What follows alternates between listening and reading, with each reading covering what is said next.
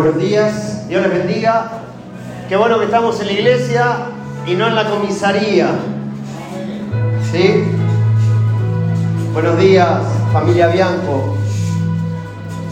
Bueno, seguramente el estar acá es un proceso de, de victoria. Hay gente que tiene luchas para llegar a la casa de Dios.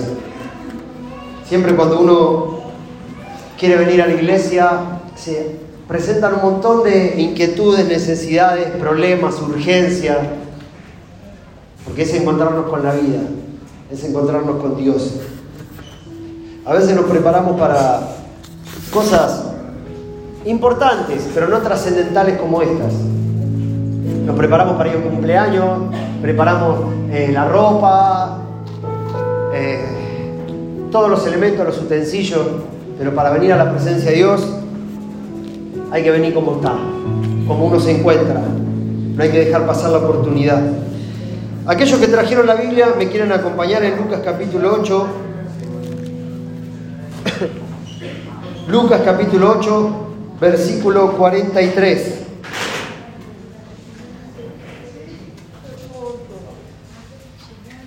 Lucas 8:43 dice, pero una mujer que padecía de flujo de sangre desde hacía 12 años y que había gastado en médico todo cuanto tenía y por ninguno había podido ser curada. Se le acercó por detrás y tocó el borde de su manto y al instante se detuvo el flujo de sangre. Entonces Jesús dijo, ¿quién es el que me ha tocado? Y negando todos, dijo Pedro y los que con él estaban maestro, la multitud aprieta y oprime y dice, ¿quién es el que me ha tocado? Pero Jesús dijo, alguien me ha tocado porque yo he conocido que ha salido poder de mí. Entonces cuando la mujer vio que no había quedado oculta, vino temblando y postrándose a sus pies le declaró delante de todo el pueblo por qué causa le había tocado y cómo al instante había sido sanada. Y él le dijo, hija, tu fe te ha salvado, vete en paz. Una historia seguramente muy común en aquel tiempo, un montón de gente viendo que Jesús era un obrador de milagros, queriéndose acercar. En estos días, a raíz de, del testimonio de, lo que Dios está haciendo con muchas personas que se acercan a la fe, se despiertan inquietudes y mucha gente trata de encontrar al curador de turno, al... Bueno, un sinfín de, adjetivos que podríamos calificar, que nos llevan a momentos como estos. Uno que ha llegado acá se ha acercado por una inquietud, una necesidad, un problema. Está queriendo revertir una situación que esta mujer, en este fiel reflejo, este testimonio, nos evidencia. 12 años queriendo buscar la cura, pero no tuvo mejor idea que tocar el manto de Jesús.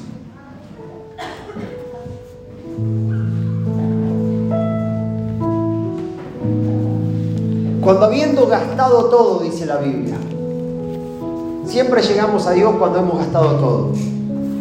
Se nos ha gastado la esperanza, se han gastado los cursos de coaching que hemos tomado, los tips, cuando hemos perdido la familia, los seres queridos. Somos hijos del rigor. Y no es que en esta mañana haya un manto acá, no es que aquí hay una virtud en mí, es que está Jesús. ¿Cuántas personas caminaban alrededor de Jesús en esta oportunidad? Multitud, dice la Biblia, pero esta mujer tuvo una actitud distinta.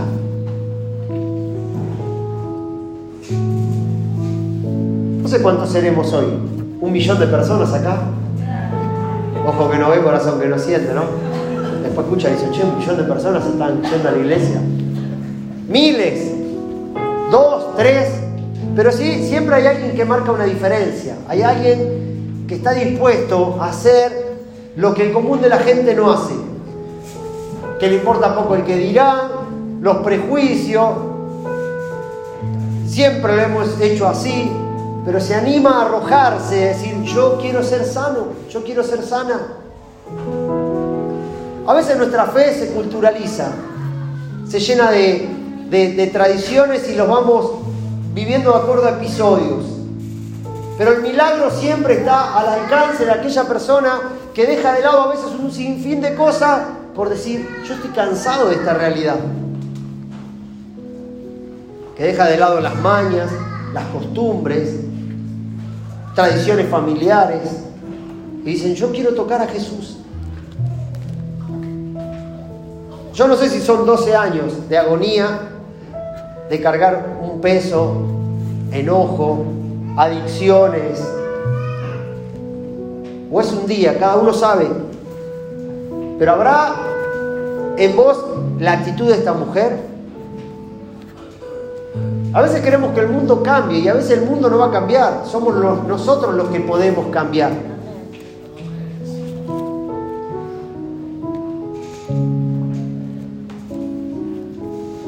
Años persiguiendo no sé qué.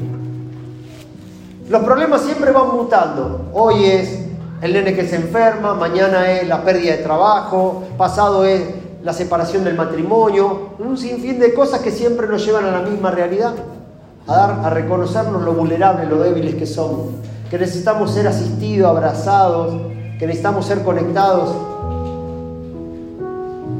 Y hoy hice una mañana para reconocer eso, que desde que tenemos uso de razón, siempre necesitamos que alguien nos asista. Desde niño capaz que mamá, papá, después de grande que nos asiste esa pareja por la cual pusimos el corazón, la confianza, ¿no? Después buscamos en los amigos, en esos seres queridos. Pero qué bueno es que en esta mañana podamos reconocer que hay alguien que siempre ha estado, que hemos caminado quizás al lado de él, pero no hemos tenido el arrojo de decir, yo quiero salir de lo común, quiero hacer algo extraordinario para que ese milagro ocurra. Siempre cuando escucho esos testimonios de vida de personas que dicen, vos no sabés lo que es empezar a vivir hoy. De repente que yo antes no me pasaba esto, no dormía, estaba siempre en depresión. Yo no vengo de, eso, no. Quizás no, no, la verdad que estoy descubriendo lo que es estar limpio, no, no. O lo que es estar lúcido, o lo que es eh, estar lejos de una adicción.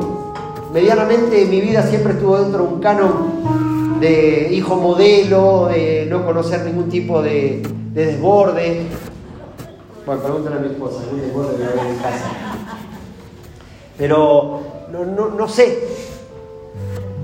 Pero 12 años de cargar una enfermedad eh, debe ser maravilloso el, sentir que Dios te sana.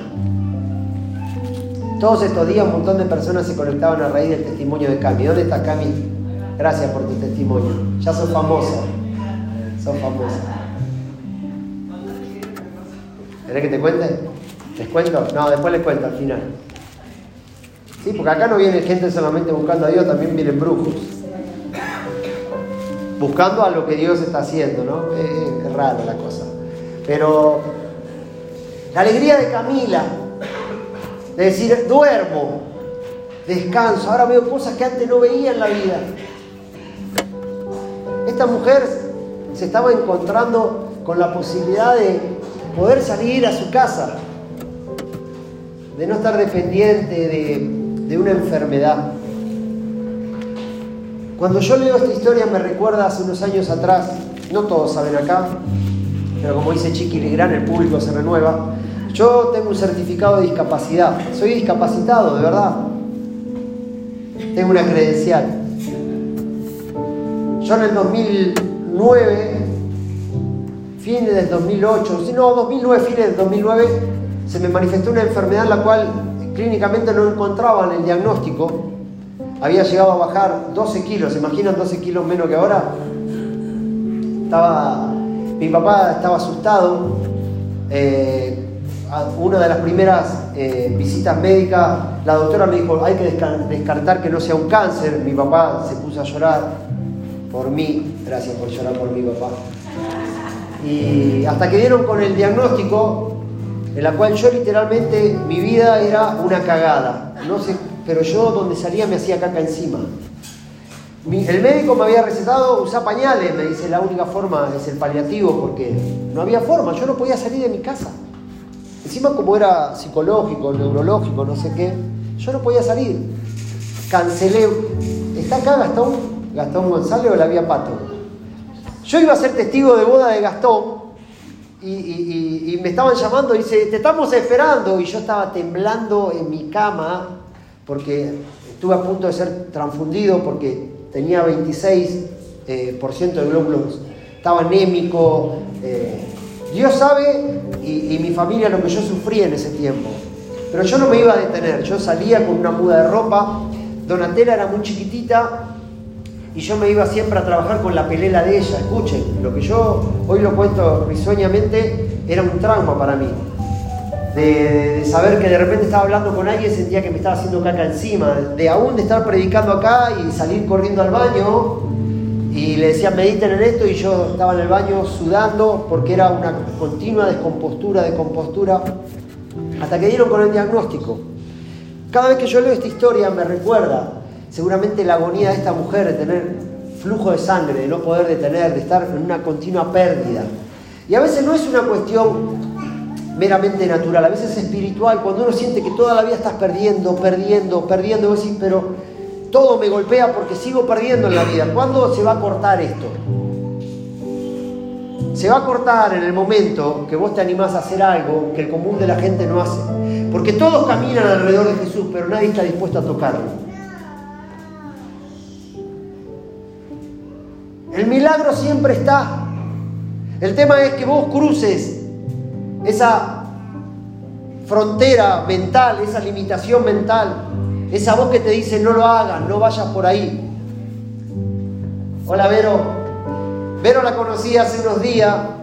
Hoy llegó por primera vez a, una reunión de domingo y me dice, me siento un Flander. Pero vas a ser Flander pero feliz. Porque mucha gente le molesta las etiquetas a pesar de que siguen perdiendo. No quiero que me, me consideren no quiero que me, que me etiqueten, no quiero, pero estás perdiendo. Jesús, que todo lo sabe, preguntó, ¿quién me ha tocado? Y sus discípulos, pero aún toma la palabra Pedro diciendo, ¿cómo? ¿quién te ha tocado si acá te están golpeando todos? No, no, no, ha salido poder de mí. Es decir, que hay un poder que está latente para aquel que se atreve a cruzar esa línea que dice, hoy yo no me voy a volver a casa de la misma manera. Hay cosas que no entiendo, pero no sé. No quiero perder más. A veces naturalizamos la pérdida, la derrota, la depresión, la tristeza. Naturalizamos el divorcio en la casa, las adicciones. Y vos le decís, mira, escúchame, está Jesús. No, no, no. Bueno, seguí perdiendo. O se ve que no has tocado fondo. No esperes esa situación de sentir de no valerte más por vos mismo. Porque hay gente que dice, no, no puedo perder el control. No sé si es buena o mala la noticia, nunca lo tuviste. Te hicieron creer que tenés el control, pero nunca lo tenés.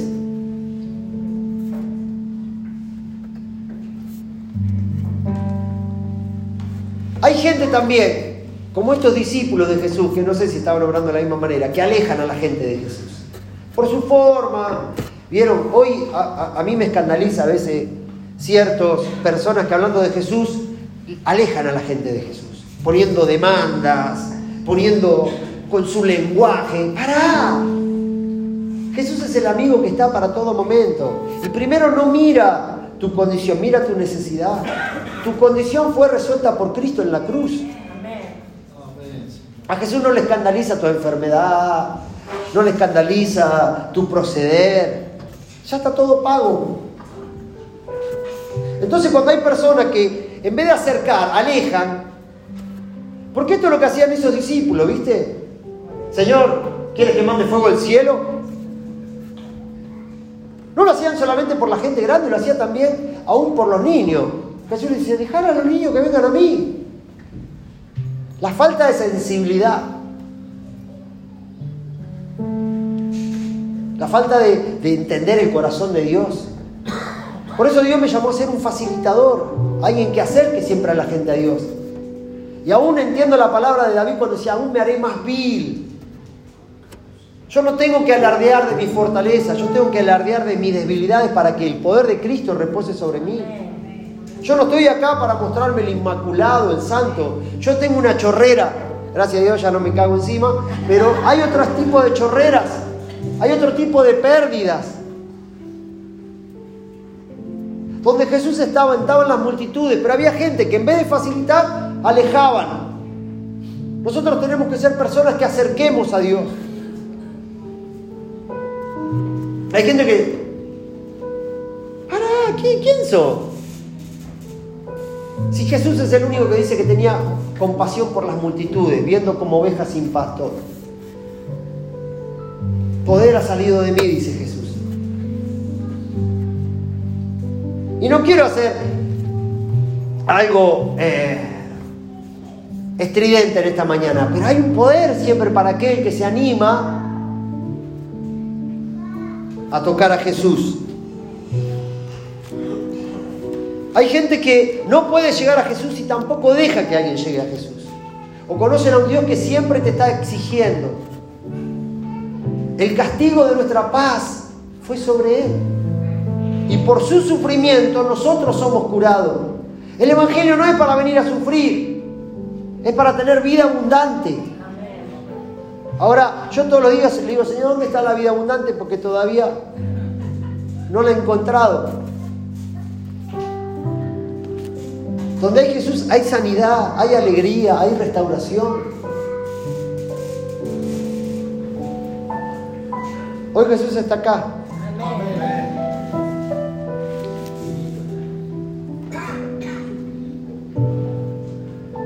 Y se acercó por detrás y tocó el borde de su manto. Y al instante se detuvo el flujo de sangre.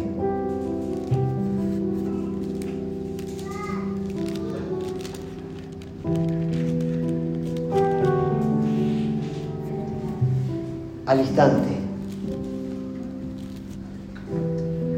Cuando uno toca, cuando uno se acerca a Jesús, quizás el milagro no es inmediatamente. Porque ustedes creen que Dios no conocía la pérdida de esta mujer. Dios no conoce nuestra historia. Yo muchas veces me pregunté, estando en esa condición, en la cual pasé cosas terribles, una solamente, un detalle. Un día yo siempre trabajé haciendo transporte. Me contratan para hacer un transporte a un matrimonio que recién se había casado. Se casaron el viernes, el lunes viajaban a Córdoba. Se mudaban de la ciudad de San Martín a, Córdoba capital.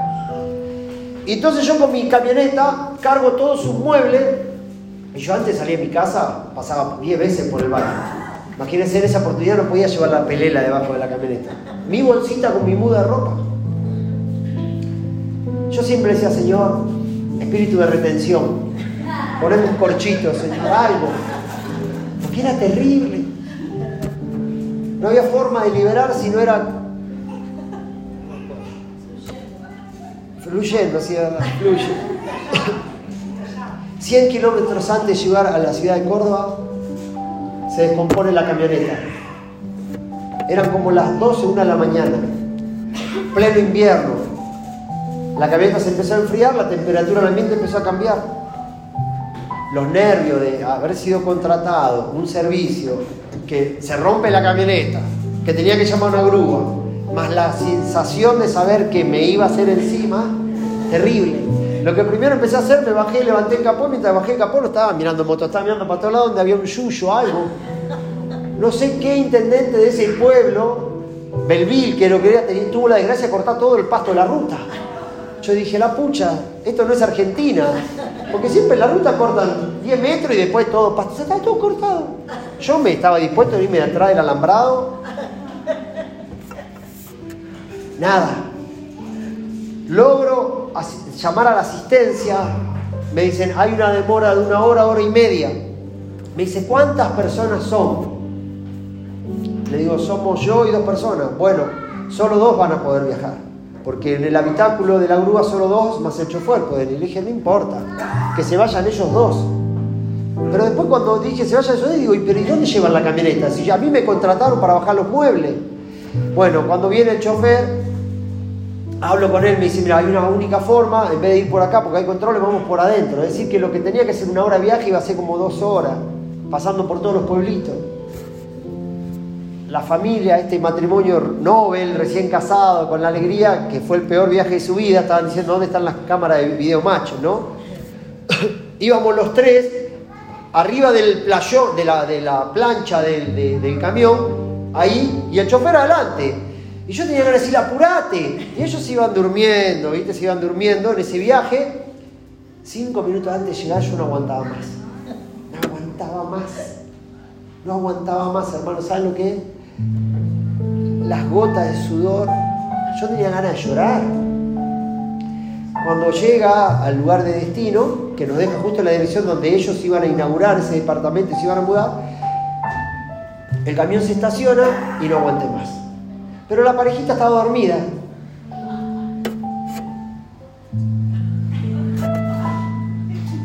Pero no es que salía como un Luis, salía como un Pablo.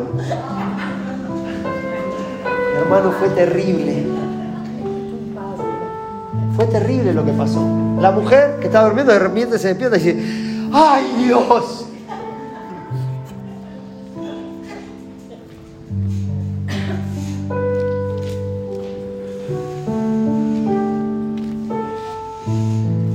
Yo creo que esta mujer, antes de llegar al manto de Jesús, aquellas mujeres saben lo que estoy diciendo, que a veces cuando están en esos días se ponen pantalones oscuros, siempre están preguntando, no se ve nada, no se manchó nada, ¿sí o no? Chicas, saben lo que estamos hablando, ¿no? Ahora no había la higiene que hay hoy, no habría los elementos que tienen hoy, pero a esta mujer le importó poco. Yo no quiero hacer de esto ni quedar como ridículo, ni, ni tampoco exponer las miserias que a veces cargamos como humanidad. Simplemente el hecho de a veces pasar esa línea, animarnos a reconocer que necesitamos ayuda, animarnos a, decir, Señor, en esta mañana yo necesito ese milagro.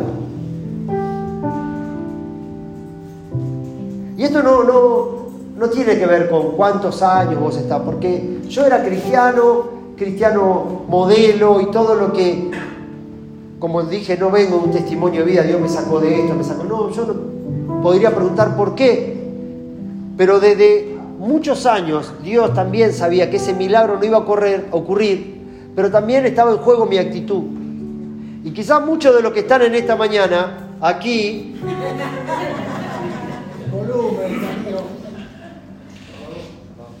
muchos de los que están aquí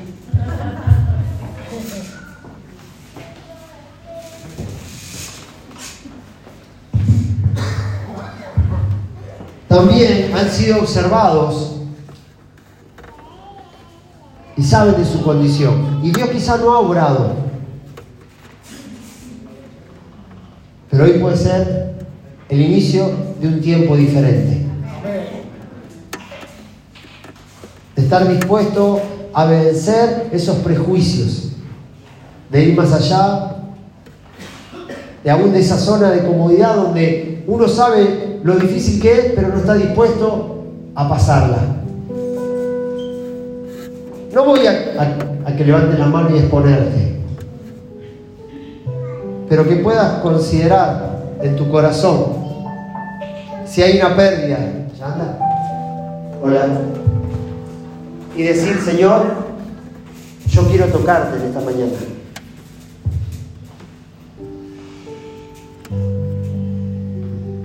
No solamente por mí, sino por mi familia.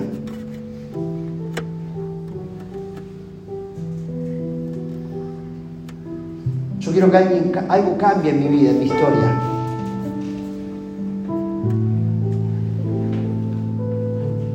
Mañana lo vas a tener que tocar por otro motivo porque siempre lo vulnerable nos lleva al origen, a lo trascendental, a lo importante en nuestra vida. Somos hijos del rigor y siempre estamos buscando a Dios por la necesidad. Dios nos ha vuelto seres dependientes. Venimos totalmente conectados a la matriz de nuestra mamá y con el correr de los años nos volvemos cada día más dependientes. Hay una canción que dice que me falte todo menos tu presencia. Hoy Dios no te ofrece su manto, te ofrece su familia, te ofrece su presencia, te ofrece su palabra. Es una cuestión de decisión. Y si el milagro no ocurre, no importa que cada día mi caminar me lleve a estar más cerca de Él.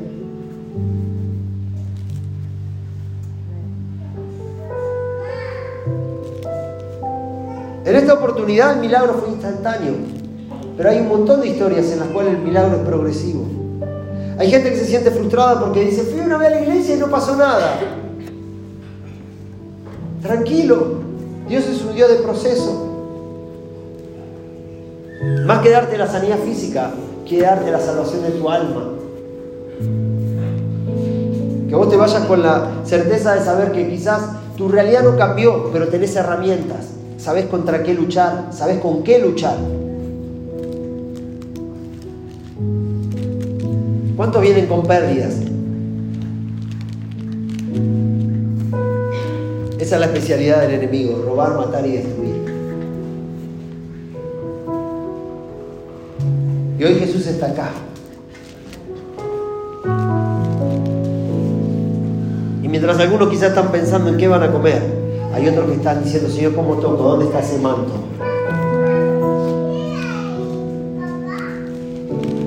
Mientras yo digo estas cosas, vienen un montón de pensamientos. No es por ahí, no lo hagas. ¿Será verdad? Pero si pudieras creer, le dijo Jesús a esa familia de Lázaro, pudieras creer,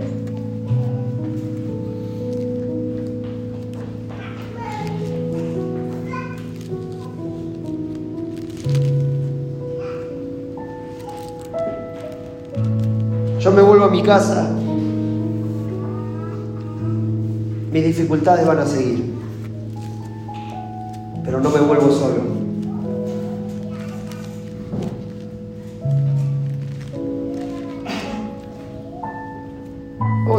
En pie.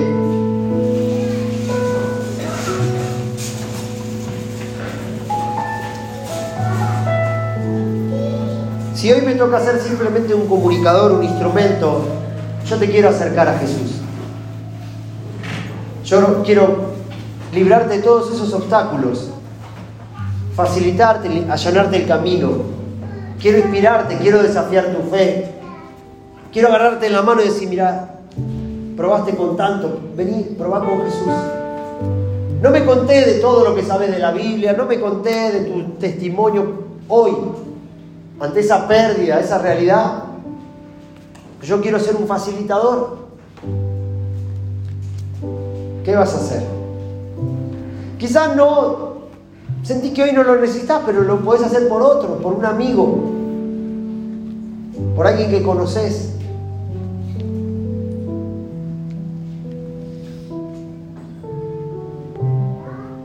Hay tanta gente que se la está pasando mal, que no tiene esperanza, que está en depresión. Hay tanta gente que no le encuentra sentido a la vida, hay gente que no sabe cómo levantarse en las mañanas. Hay gente que está desesperada ante ver que se le acaban las fuerzas y no sabe cómo salir adelante. Hay gente que solo dice, yo vivo por mi hijo nada más, por mi hija. La respuesta es Jesús. Y es tan certera la respuesta, que aún todo lo que trabaja en contra de esta afirmación, en el momento que uno lo declara, trabaja sobre tu mente, diciendo, no es así.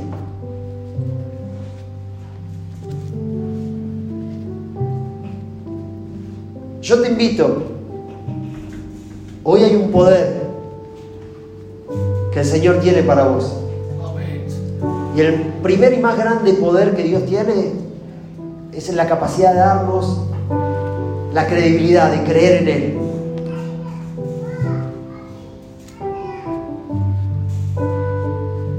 Si creyeres en tu corazón y lo confesares con tu boca, serás salvo.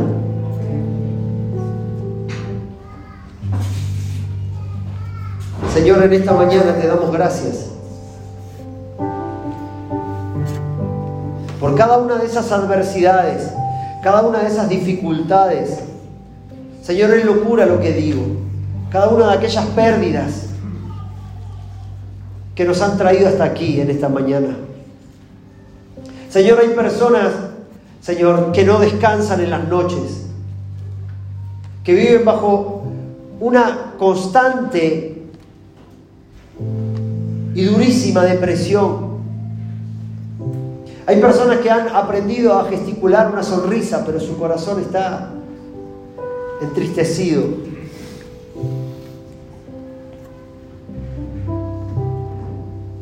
En esta mañana, Señor, tú estás entre nosotros. Y yo te pido, Señor, que ahí donde cada, una, cada persona está, que tú lo toques en esta mañana. En el nombre de Jesús. Que sea tu Espíritu Santo, Señor, abrazando, sanando.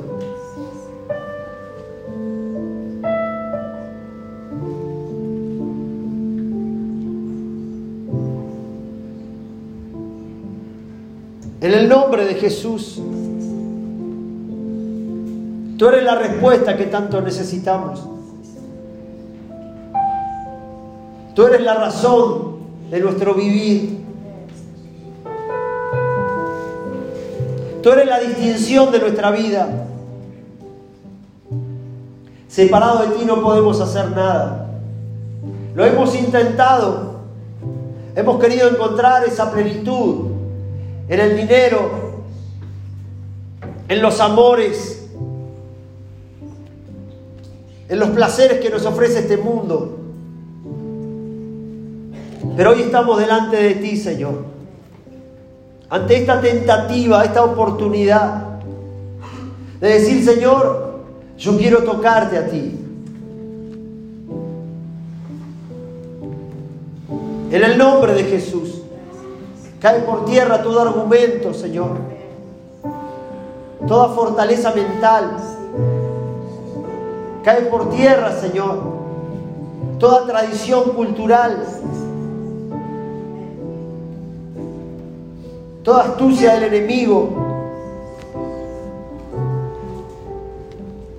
Gracias Señor te damos. Porque hoy comienza la sanidad. Hoy comienza la libertad. Todas aquellas personas que ahí donde están se encuentran que vienen a pérdida, levanten su mano con sus ojos cerrados. No tengas vergüenza.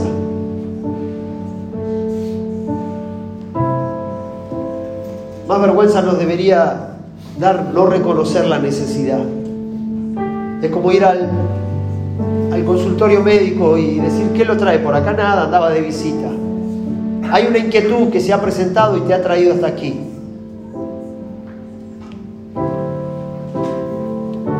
Pídele a Jesús como, como puedas. Señor, necesito eso. Necesito el trabajo, necesito la restauración de mi matrimonio, necesito el perdón, necesito ser libre del enojo, necesito vivir lejos de la amargura, necesito, Señor, perdonarme a mí mismo, sanar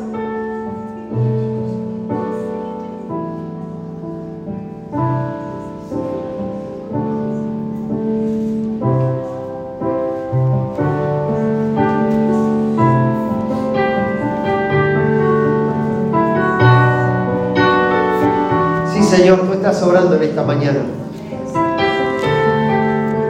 Tú estás obrando. Estás obrando sobre la vida de aquellas personas que se animan, Señor, a decir, Señor, yo necesito ese milagro en mi vida.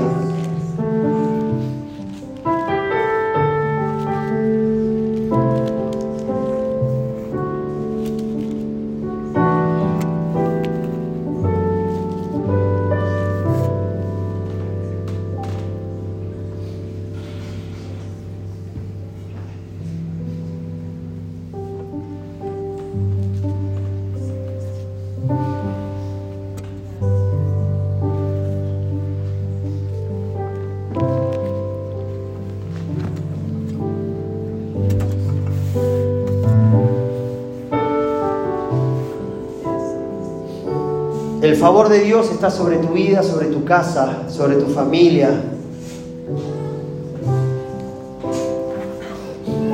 Cuando nos animamos a creer en alguien más grande que nosotros. Cuando decidimos poner nuestra confianza en Él. Hay una canción que dice, sencilla en su letra, pero que cuenta una gran verdad. Que lo que para el hombre es imposible, para Dios todo es posible. te animo que cantes esta, este sencillo estribillo que dice, nada es difícil para Dios. Las montañas por medio de la fe se moverán.